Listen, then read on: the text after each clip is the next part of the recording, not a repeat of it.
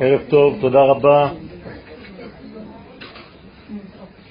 à M. Eliaou Malé d'avoir euh, organisé ce cours et me permettre de venir ici au centre Rachi. Merci à Élise Jamais d'avoir été le point de contact pour ce cours et Bezat Hashem, si cela vous convient, euh, d'autres.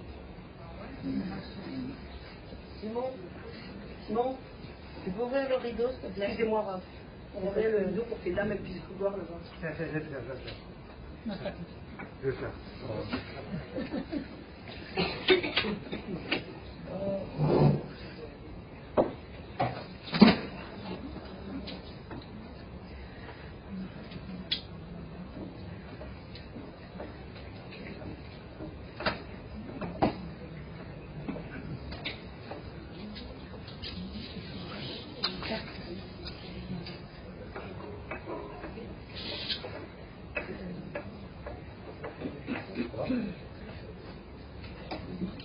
J'ai choisi aujourd'hui, Bezrat Hashem, de traiter le thème de la Emouna, qui est très très mal connu. Et vous n'allez pas entendre de ma bouche, si ce n'est que pour vous dire que ce n'est pas cela, la foi. Il faut arrêter avec ces traductions qui n'ont aucun sens au niveau, au niveau hébraïque, au niveau de la Torah et de l'essence sémantique même des mots. Tout d'abord, il faut remettre en place la création du monde. Le monde fut créé sur une base de dialogue entre l'éternel et sa création. C'est-à-dire que toute la création du monde induit un contact entre celui qui crée et l'être créé. Étant donné que le premier homme Adam Arishon, c'est la création par définition, car l'homme, l'humanité, c'est le centre même de toute la création. Il est normal que le premier homme créé soit donc capable d'entendre la parole de celui qui l'a créé. On appelle cela en hébreu Nevoua, une prophétie. C'est-à-dire que la base de l'humanité, c'est la prophétie. La prophétie, ce n'est pas de deviner ce qui va se passer demain ou après-demain, ça n'a aucun sens. La prophétie, c'est être à l'écoute du divin qui passe par l'homme les vertus de l'infini pour que ces vertus se dévoilent sur terre. Donc l'homme devient canal, la femme, canal, vecteur du Verbe divin, des valeurs divines, des qualités divines, pour que ces qualités soient traduites dans le monde de la création, avec un but bien précis, c'est de compléter le monde dans lequel nous sommes, le remplir, car il est vide, il est donc en manque, et c'est pour ça qu'on l'appelle en hébreu celui qui cache, olam, qui veut dire en hébreu ne'elam, caché, et il faut le remplir de ces valeurs qui lui manquent. Jusqu'au moment où la réalisation de la prophétie se réalisera donc.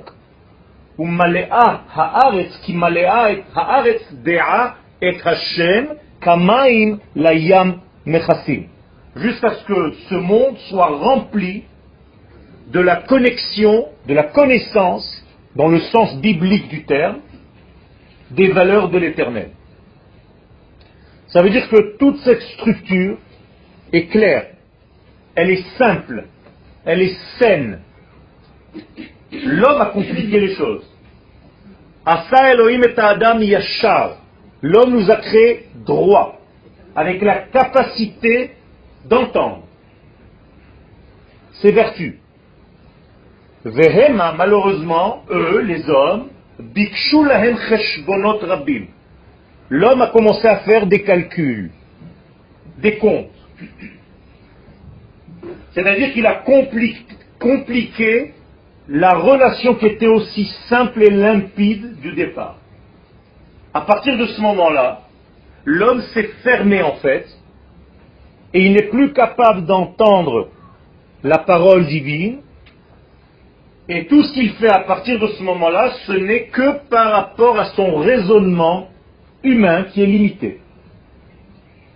Je viens de vous résumer en fait la faute du premier homme, qui était prophète, qui devait donc acheminer les valeurs de Dieu sur terre, et parce qu'il a décidé de descendre de niveau et d'écouter plutôt sa conscience humaine, ce qu'on appelle l'arbre de la connaissance, et non plus l'arbre de la vie, eh bien il est tombé de niveau.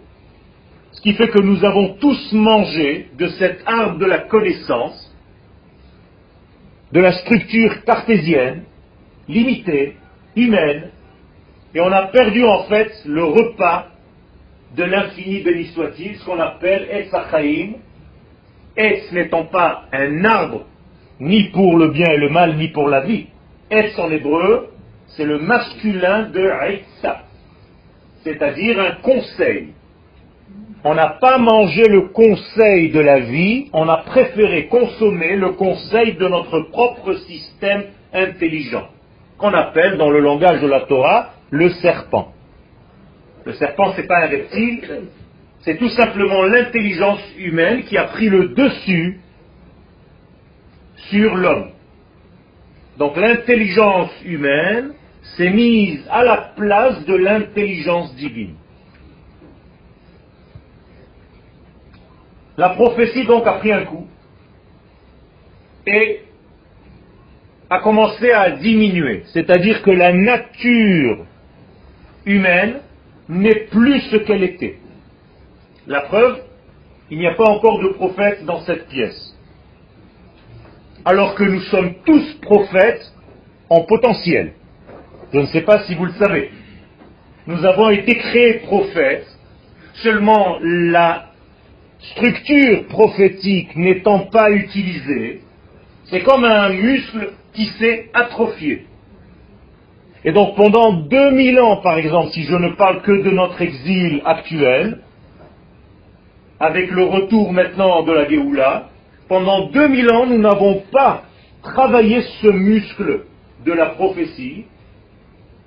Alors, imaginez-vous quand vous ne travaillez pas un muscle de votre corps pendant un mois ou deux, vous devez faire de la rééducation pour que ce muscle revienne à ses fonctions naturelles. Eh bien, vous avez un muscle, nous avons un muscle qui s'appelle le muscle de la prophétie, qui n'a pas été utilisé pendant 2000 ans.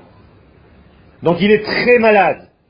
Il est tellement malade qu'il a du mal à dire. C'est de là que vient le terme mal à dire. C'est-à-dire qu'on ne peut plus véhiculer, on ne peut plus véhiculer la parole divine. On a du mal à dire les choses, et notre problème en réalité est un problème de verbe, car l'homme a été créé comme étant celui qui parle, Ruach Memallela, le souffle de Dieu qui devait nous traverser pour que nos paroles soient divines, eh bien on est descendu à une parole intelligente, humaine, mais petite, limitée à la structure de l'intelligence de l'homme, mais ce n'est plus du divin. Et on doit revenir, on doit réactiver tout ce programme pour devenir ce que nous avons été prévus d'être. Akadosh Baruchou dit à Abraham à la première rencontre, je ne veux pas que tu sois un petit homme qui étudie et qui fait les mitzvot, c'est pas ça que je te demande. Je veux que tu ailles sur ta terre, une terre bien précise, qui elle aussi a des qualités, c'est la terre d'Israël. Et là-bas, je veux faire de toi une nation, les Goy Gadol, qui, elle, cette nation, sera capable de dire, de raconter ce que je suis moi, l'Éternel. C'est-à-dire que nous sommes venus en Israël maintenant, c'est notre retour, c'est le commencement de notre véritable travail. Ça fait 70 ans seulement que ce travail a recommencé. En quête de quoi? Des retrouvailles de la qualité intrinsèque de l'homme, c'est-à-dire la prophétie. Et cette prophétie est en réalité pas, comme je vous l'ai dit tout à l'heure, dire ce qui va se passer demain ou après-demain. C'est pas ça du tout la prophétie c'est de traduire les valeurs de l'infini dans ce monde. Et donc nous allons créer une société capable de raconter Dieu. Tout ce que je viens de vous dire, c'est une prophétie de nos sages, les prophètes, Ishaïa, Am Zu Yatsar cette nation, je l'ai créée, je l'ai façonnée pour moi, li, dit Dieu, pour une chose. Et où je veux qu'il raconte mes valeurs. Moralité, nous avons un rôle à jouer dans l'histoire humaine. C'est tout. C'est simple. Et regardez combien on a compliqué les choses. C'est très bizarre parce que la Torah parle toujours d'une manière codifiée. C'est intéressant de voir que le verset que je vous ai cité tout à l'heure, Asa Elohim et Adam Yashar, Vehem Bikushu Cheshbonot Rabim, l'homme a été créé par Dieu droit, et l'homme a commencé à faire des calculs.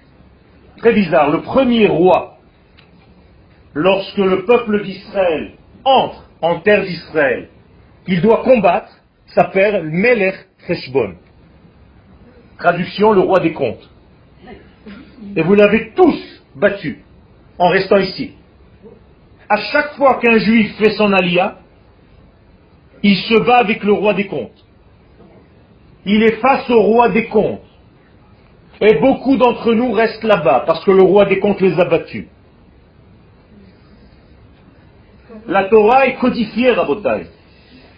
Les trois géants qui ont tellement effrayé les explorateurs, ce sont trois géants qui portent un nom. La Torah nous indique le nom de ces géants. C'est bizarre, mais qu'est-ce que j'en ai à faire, moi, de savoir leur prénom? Un s'appelle Achiman, le, deuxième s'appelle Talmai, et le troisième s'appelle Sheshai. Magnifique. Achiman, Talmai, Sheshai. Sheshai et Talmai. Un trio sympathique. Écoutez bien ce que la Torah nous dit. Ce sont des géants. Les géants vont faire peur à ceux qui se prennent déjà pour des nains. Car les explorateurs se disent eux-mêmes des sauterelles. Ils s'appellent eux-mêmes sauterelles. Alors les autres les voient comme des poux.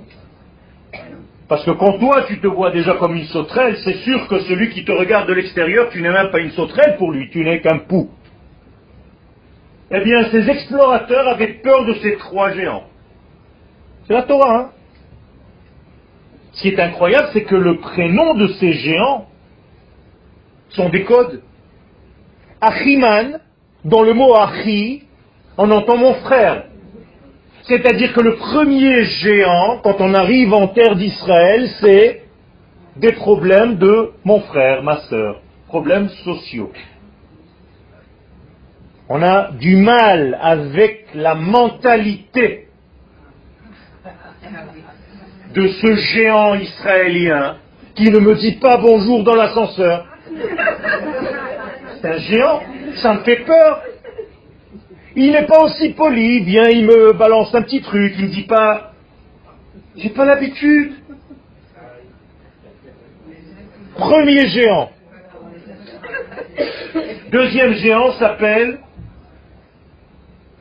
Talmai. Si vous ne connaissez pas l'hébreu, il y a un problème.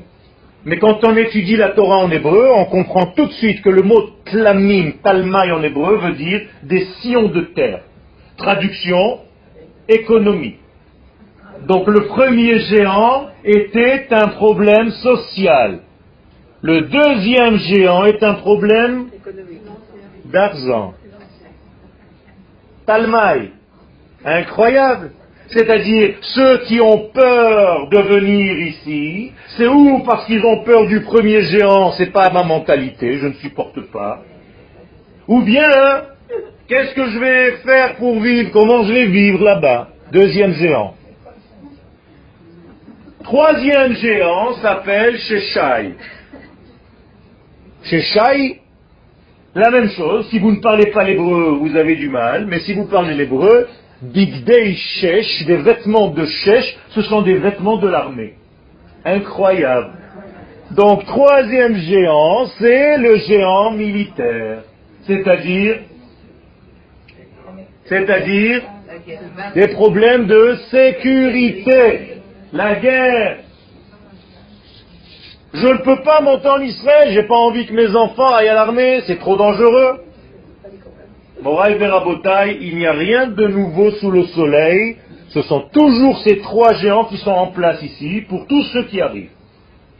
Si vous arrivez à battre ces trois géants et vous dites, je fais partie de ce peuple, donc mes enfants et moi-même, on doit se battre, et je n'ai pas peur de ce roi, de ce géant qui s'appelle l'armée, J'aime cette terre et j'aime Akadosh Baruch il m'a dit de venir sur cette terre. Je n'ai pas peur des problèmes économiques.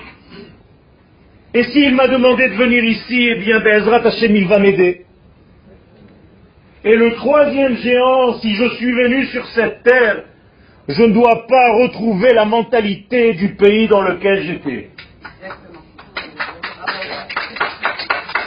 Ça y est, je m'en vais.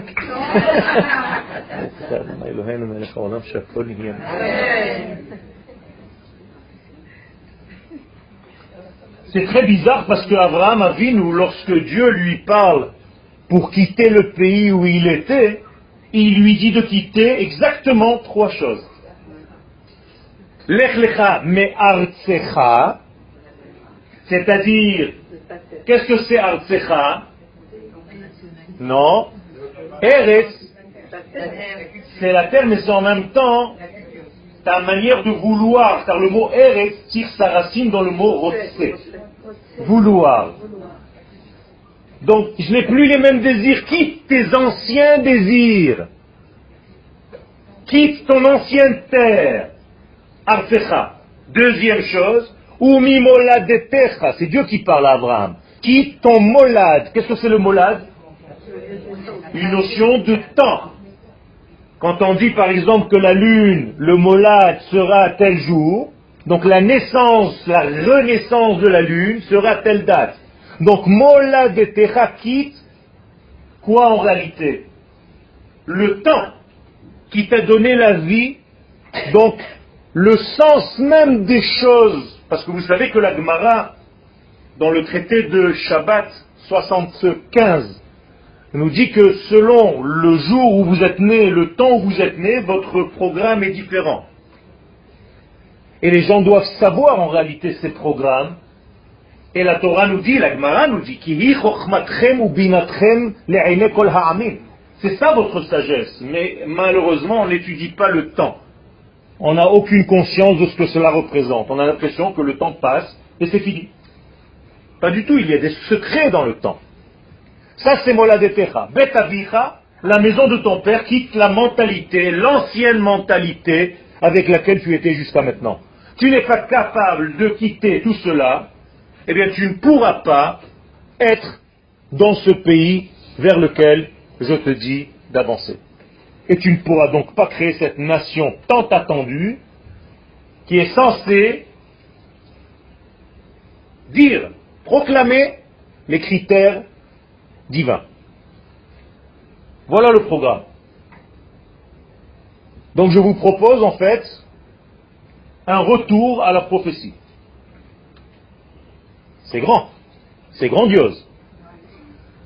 C'est ce qu'on étudie à la yeshiva où j'étudie et où j'enseigne, le Machon à Jérusalem. Nous sommes en train de préparer, avec toute modestie, ce pourquoi Dieu nous a créés, c'est-à-dire le retour à la prophétie. C'est un programme énorme.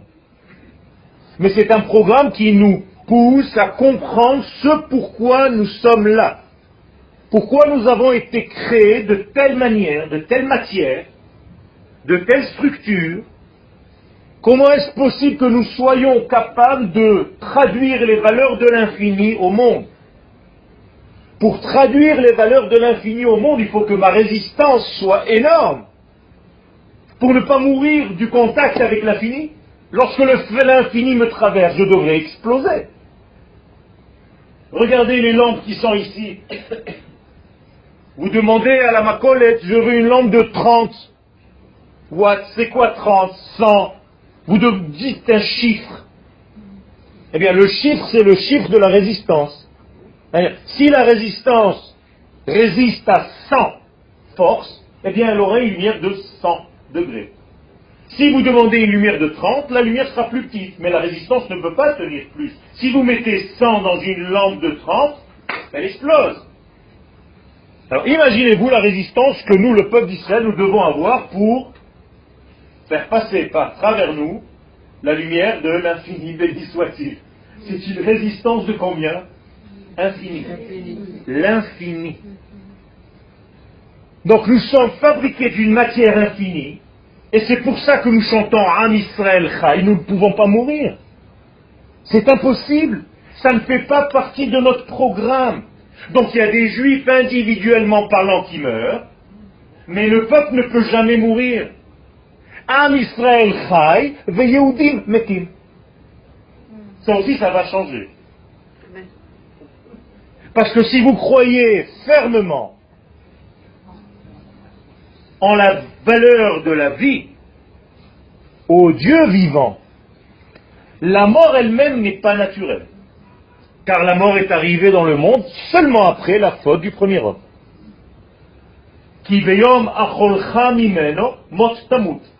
Sous-entendu, si tu n'avais pas mangé de ce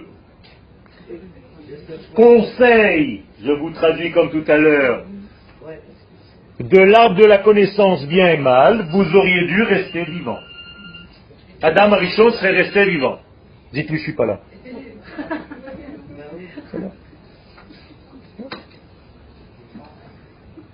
Moralité, ça aussi, ça va disparaître, mais c'est un cours à part entière.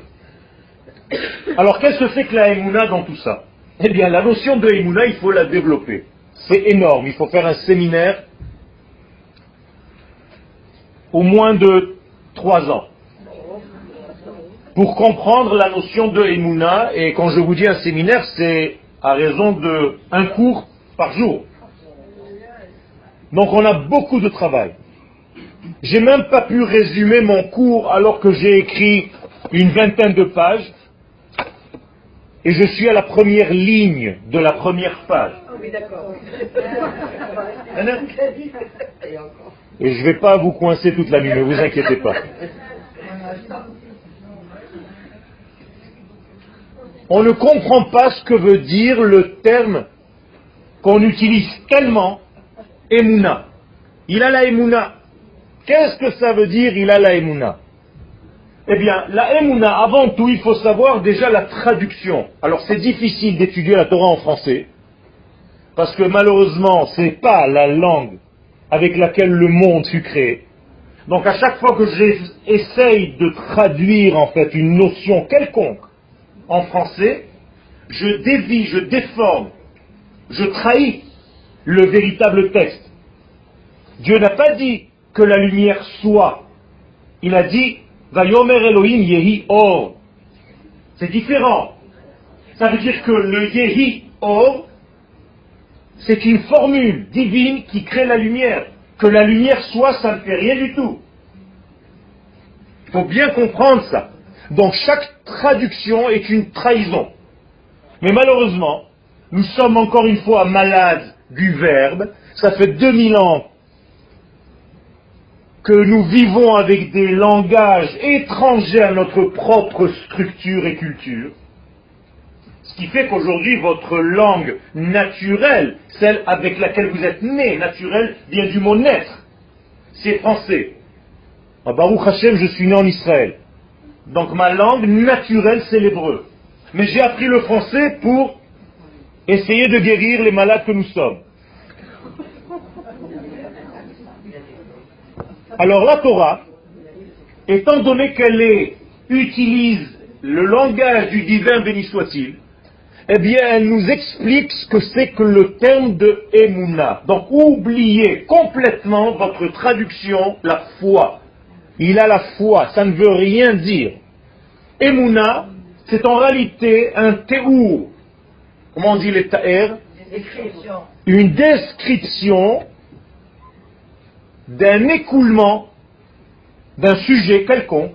Parce que la Emouna, ça peut être Emouna pas seulement en Dieu. On peut avoir une Emouna ont plein de choses, plein de sujets. Et donc à chaque fois que le sujet en question coule, eh bien on appelle ça de la emuna.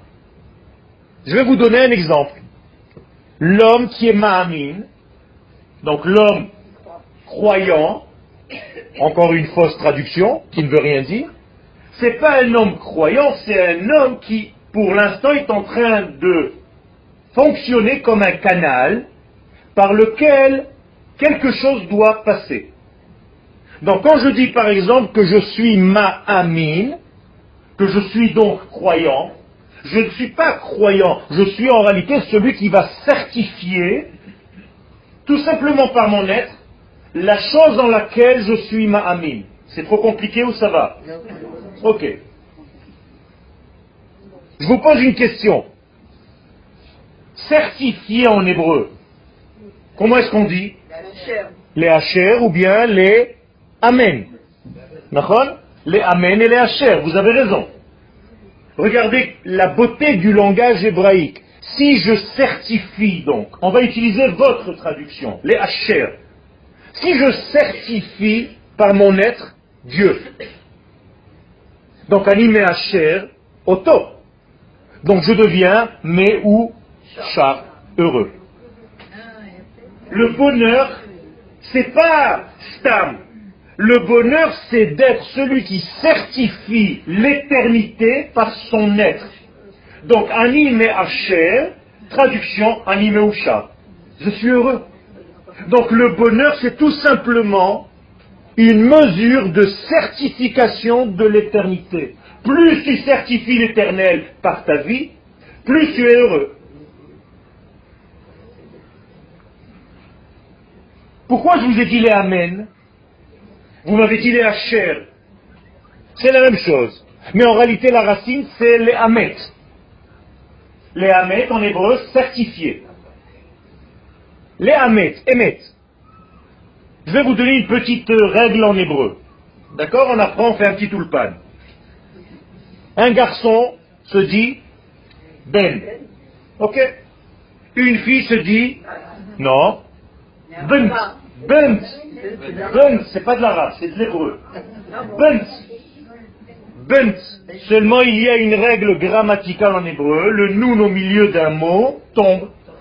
Alors au lieu de bent, ça devient bat. C'est pas de l'arabe. Les arabes ont gardé le bent.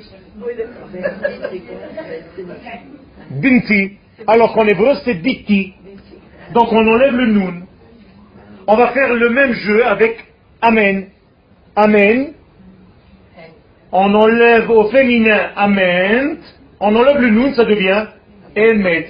Donc le mot Amen au féminin, c'est la vérité. Donc à chaque fois que vous dites Amen, c'est comme si vous certifiez. Et d'où l'importance de dire Amen, et c'est encore plus important que celui qui fait la bracha. Gadol ha'one Amen, yoter min Gmara brachot. Moralité, je dois certifier les choses dans ma vie. Donc je traduis, je réalise, je rends réel, je réalise, les Hamet, émettent, quelque chose. Du plus profond vers l'extérieur. Ok? Je traduis donc une notion très profonde en une notion réelle que je peux toucher, que je peux palper, que je peux vivre à l'extérieur. Par exemple, je veux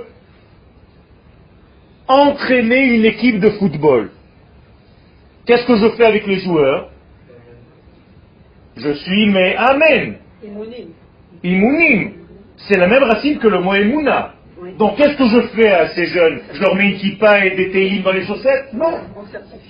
Je certifie leur qualité. C'est-à-dire qu'ils sont arrivés avec certaines qualités de la maison, ils sont nés avec certaines qualités. Et moi, comme entraîneur, comme Me'amen, je vais essayer de leur faire sortir toutes les qualités qu'ils ont à l'intérieur pour qu'ils les réalisent sur le terrain de foot. Si j'arrive à faire ça, je suis un bon Me'amen. D'accord? Donc, je suis Me'ouman, pas de Ouman, Me'ouman c'est-à-dire entraîner.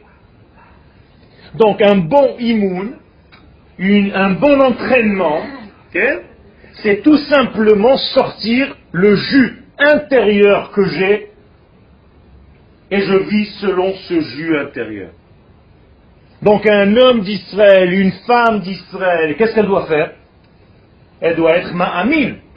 Donc c'est pas qu'elle a la foi ou tous ces mots qui ne veulent rien dire. Maintenant, chaque fois que vous allez dire un ima'amil ou bien une femme un amina, traduction, je certifie.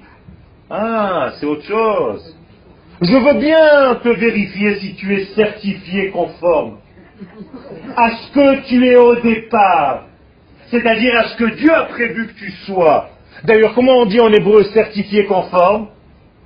Ne'eman lamato. Incroyable, c'est la même racine, Ne'eman, emuna. Donc je suis certifié conforme à la source de la chose.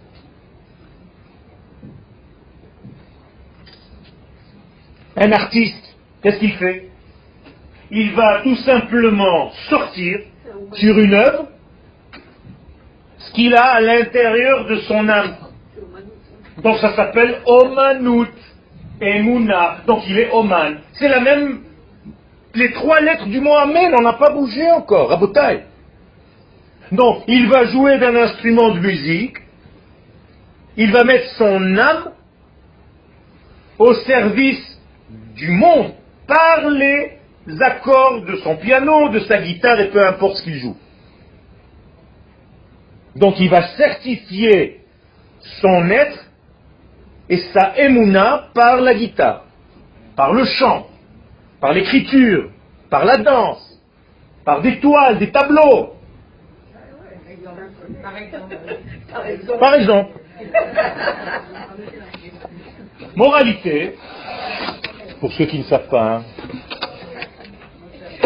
Leit Amen, donc s'entraîner, c'est quoi? Mais c'est être assis pendant 30 ans dans un studio et sortir, sortir, sortir, sortir des toiles et des œuvres, de plus en plus les œuvres proches de ce que tu es dedans. Vous comprenez? C'est-à-dire qu'un jeune artiste, il va un petit peu trahir, il va un petit peu mentir, il va un petit peu fausser. Il ne peut pas traduire totalement parce qu'il y a encore des embêtements, des empêcheurs d'avancer. Comment on dit embêter en hébreu Léafria, racine du mot paro. Paro, c'est pas le pharaon, n'importe quoi. Paro, c'est la racine du mot l'embêteur numéro un. Ah C'est-à-dire, chaque fois que vous dites paro, c'est celui qui vous embête et qui vous cloue dans une prison. Mitzrayim veut dire Meitzar, prisonnier. Donc le roi du prisonnier, c'est l'embêteur numéro un. Paro. Incroyable. Vous voyez On n'a pas le droit d'étudier la Torah autrement qu'en hébreu parce qu'on ne comprend rien. Léafria, c'est la racine du mot paro. C'est terrible. Et comment est-ce qu'il nous embête? Il nous dit toujours, mais t'es crevé, t'es fatigué, tu te lèves le matin, tu déjà mort de fatigue, tu n'as même pas pu dormir, même si tu dors, tu te réveilles fatigué. Donc tu es toujours, toujours en position couchée, c'est notre position préférée. Dès qu'on a un lit, tac, c'est fini.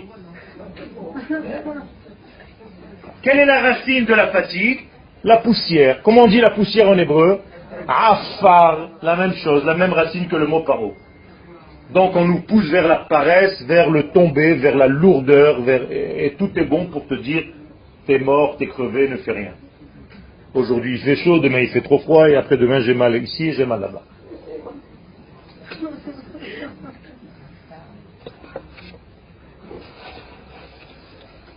Je vous pose une question très simple. Réfléchissez bien.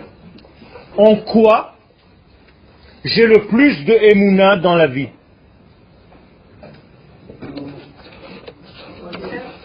En Hachem, magnifique. Alvaï. A fait En moi-même d'abord.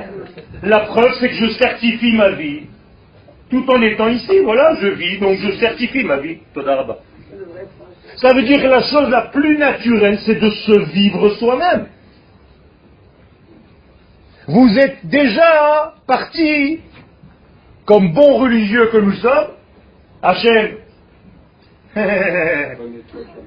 Alvaï de certifier Hachem. D'abord, essaie de te certifier toi-même.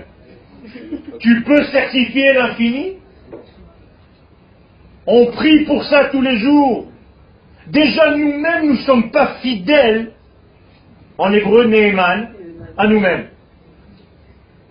C'est-à-dire, le plus grand infidèle du monde, c'est toi-même. Le plus grand infidèle. T'as qu'à te regarder dans le miroir et tu verras tous les matins quelqu'un que tu n'es pas. Mais tu joues à être, à te déguiser, à paraître. Si on était nous-mêmes vraiment, on aurait été à un autre niveau à Botaï. On est tous en train de jouer dans un grand théâtre de la vie. Chacun joue des rôles. À tel point qu'on n'arrive même plus à se définir en tant que ce que je suis, mais en tant que ce que je fais. Incroyable. C'est-à-dire, au lieu de téléphoner à quelqu'un et de dire Shalom, je m'appelle Yoel, je dis non, Shalom, je suis artiste peintre. Mais on s'en fiche complètement que tu sois artiste peintre. D'abord, dis-moi qui tu es. Et dans notre yeshiva au Machon Meir, quand un élève tape à la porte, on lui dit quelle misère, et s'il répond Talmid Nikita Bet, c'est-à-dire un élève du Shiur Bet, pas Kita Bet des enfants, on ne lui ouvre pas. Et il retape. Il dit Misé, Talmid Mishiur Bet, on n'ouvre toujours pas.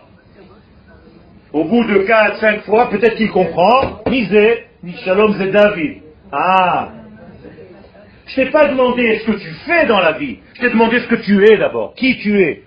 Et c'est ça notre problème. Donc la plus grande malédiction du monde, c'est quoi? De ne pas être fidèle à soi. À soi, pas à Dieu. Laissez Dieu de côté pour l'instant. Arrêtez d'être religieux. Et c'est la Torah qui le dit. La plus grande des malédictions, c'est amin bechayecha. Shalom dans les klalot, dans la Torah. Tu ne croiras plus en ta propre vie. C'est-à-dire que tu n'es jamais content, tomar ou erev tomar le, jour tu veux la nuit, la nuit tu veux le jour, l'été tu as trop chaud, l'hiver tu as trop froid, tu n'es jamais content. Donc en réalité, il y a des différences de certification, donc des différences de Emouna. C'est-à-dire que toutes les personnes qui sont assises ici, elles ont une Emouna différente les unes des autres. Chacun se certifie différemment. Les gens qui certifient plus du tout, ils sont morts. C'est comme ça que ça marche. Plus tu certifies, plus tu es vivant. Quelqu'un qui est fatigué,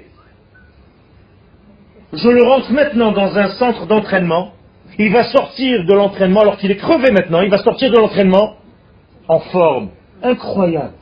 Il va se sentir bien, même s'il a transpiré, même s'il est fatigué, il va se dire, waouh, je me sens bien. Mais qu'est-ce qui s'est passé? On a fait circuler en lui des éléments de vie. Donc ce qu'on appelle la emuna. Donc il a été à un immun, à un entraînement, et il est sorti Meuman. Plus vivant qu'avant. Alors qu'avant il était crevé. Et si tu lui dis va dormir, il va se réveiller un tout petit peu plus fatigué que ce qu'il est parti avant de dormir.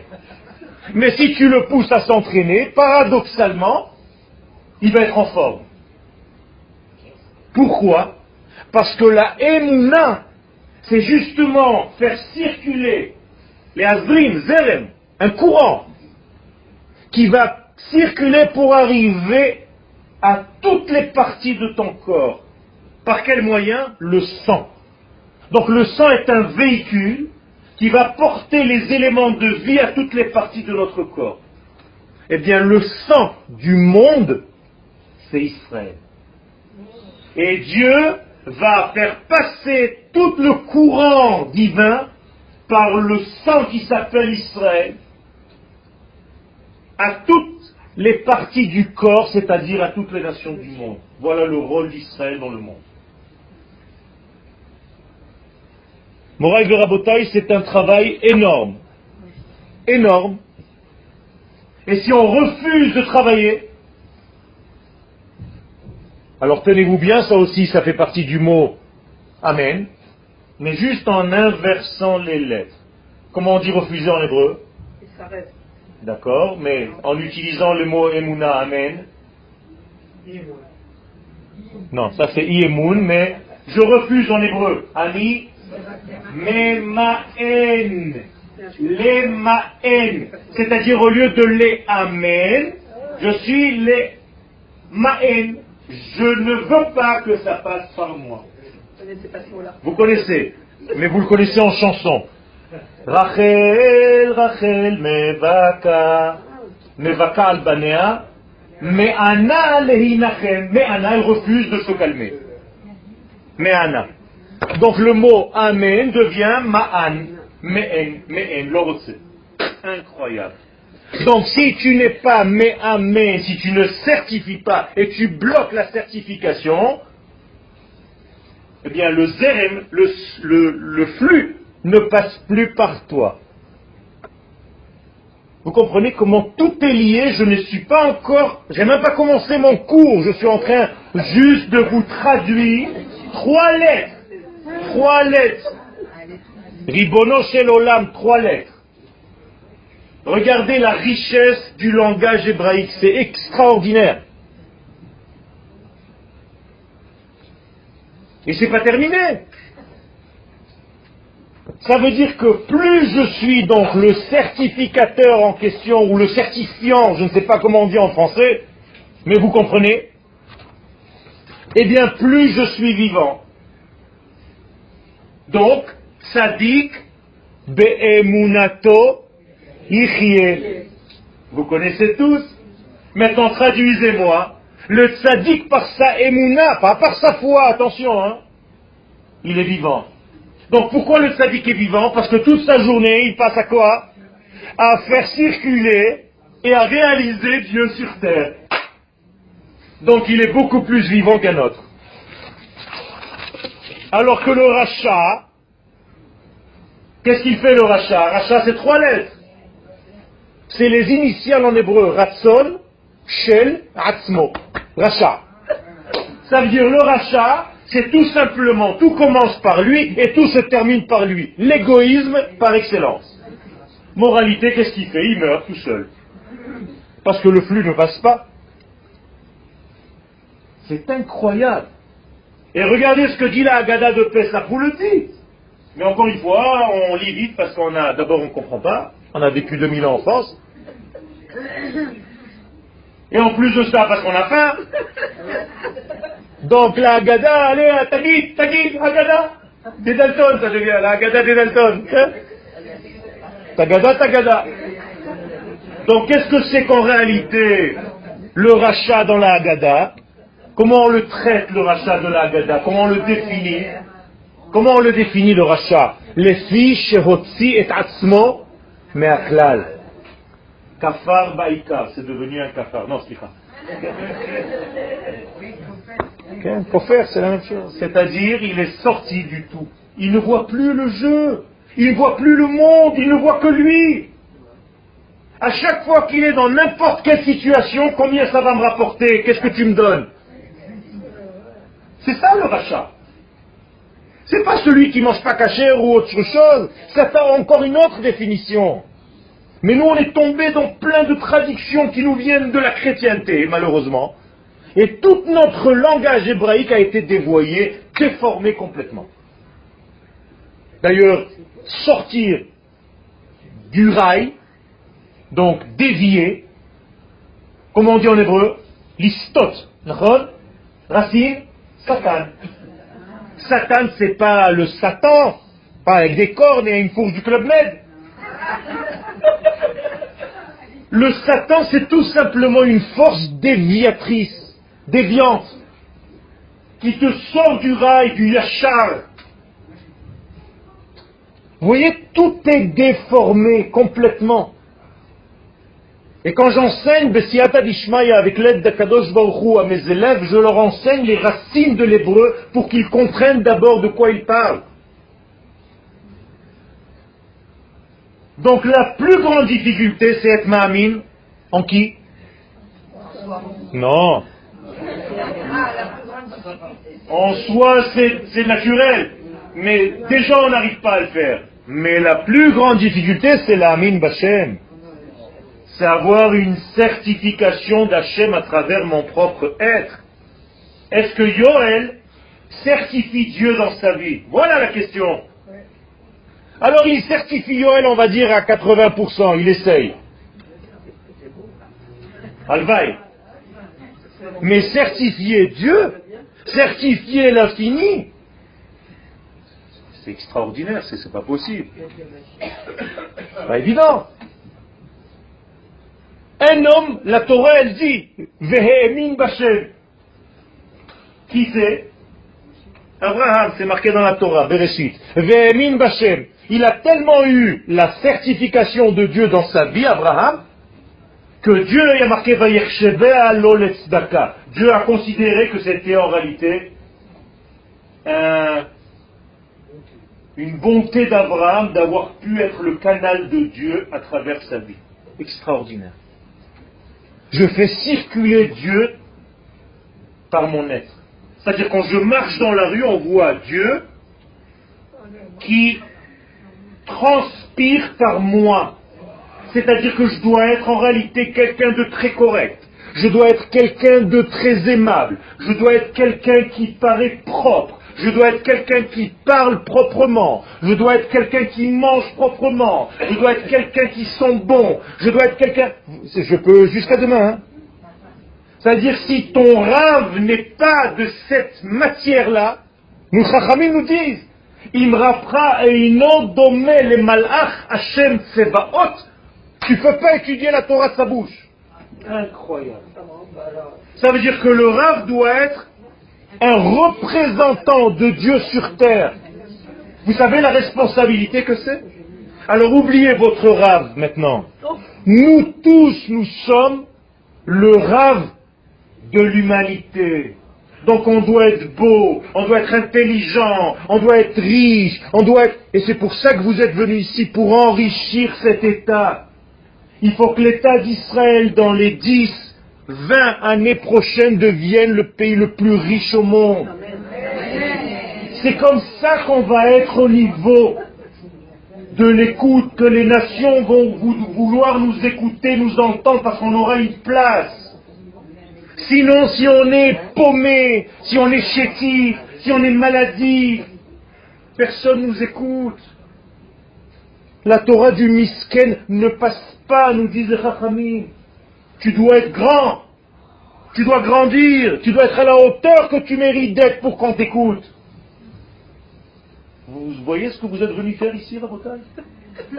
Alors vous allez me dire, euh, mais nous, comment c'est pas grave, vos enfants. Vos petits-enfants.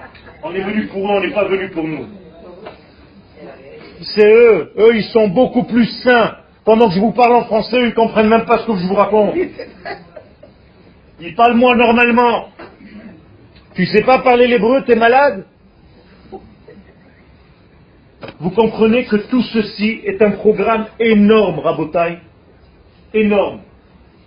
Et dans les cours que j'essaie de donner avec l'aide d'Akadosh Baruch j'essaie de faire passer ce programme-là avant de rentrer dans les petites nuances de chaque chose, ça on peut faire, ça on peut pas faire.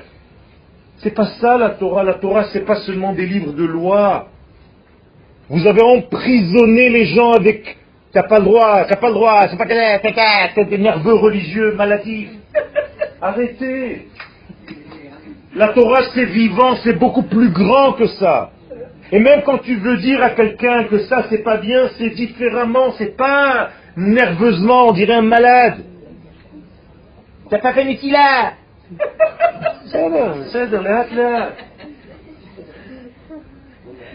on est devenu obsessionnel. Parce qu'on a peur, parce qu'on ne sait pas.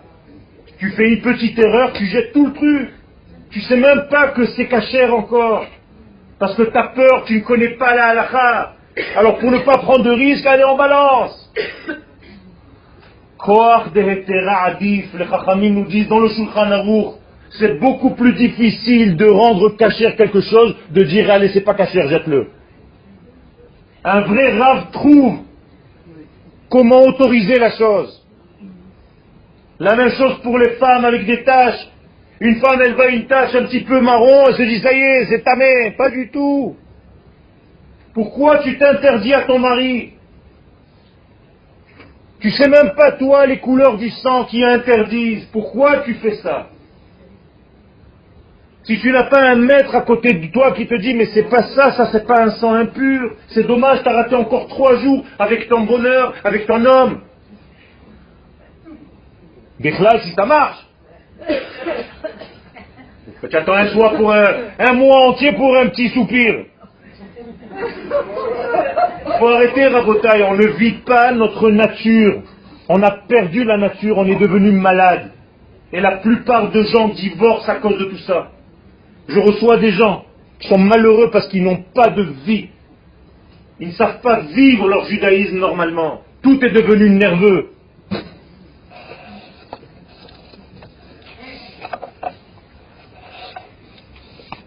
Il y en a qui se disent on va plus revenir.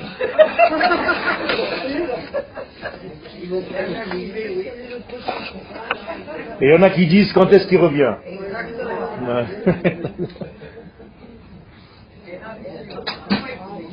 Alors comment est-ce que... Vous avez des questions Et c'est moi, je vous ai donné la possibilité, ça y est, c'est fini, je suis mort, je suis foutu là.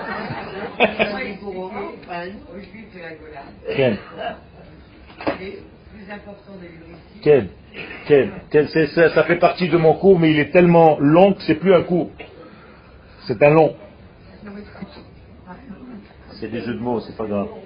Bon. Comment est-ce qu'on peut être un canal pour l'infini, béni soit-il? Je vous pose la question. Il faut travailler nuit et jour, non? Non. Tout simplement, on a été créé comme ça. On n'a rien à faire. Dieu nous a créés comme ça, c'est tout. C'est ce qu'on appelle une sgoula. Dieu a fixé dans la structure de notre neshama et de notre corps d'être capable de recevoir et de faire passer, d'être des conducteurs de sa lumière. C'est comme ça que nous avons été créés. Ashre'a Shekachalo. Heureux le peuple qui a été créé de cette manière-là. Seulement, c'est une responsabilité.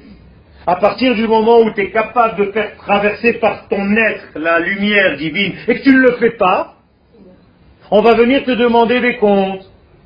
C'est-à-dire qu'à chaque fois qu'il fait un petit peu nuit dans le monde, à chaque fois que le monde est en dépression, qui on va venir frapper? Israël, parce qu'il est le conducteur de la lumière divine, et comme il ne fait pas son travail, le monde va mal. Vous comprenez comment ça marche? Et intuitivement, les nations du monde, à chaque fois, elles viennent taper chez nous, en nous disant, vous ne faites pas votre travail. Exactement comme quand vous avez une coupure d'électricité à la maison, vous allez où?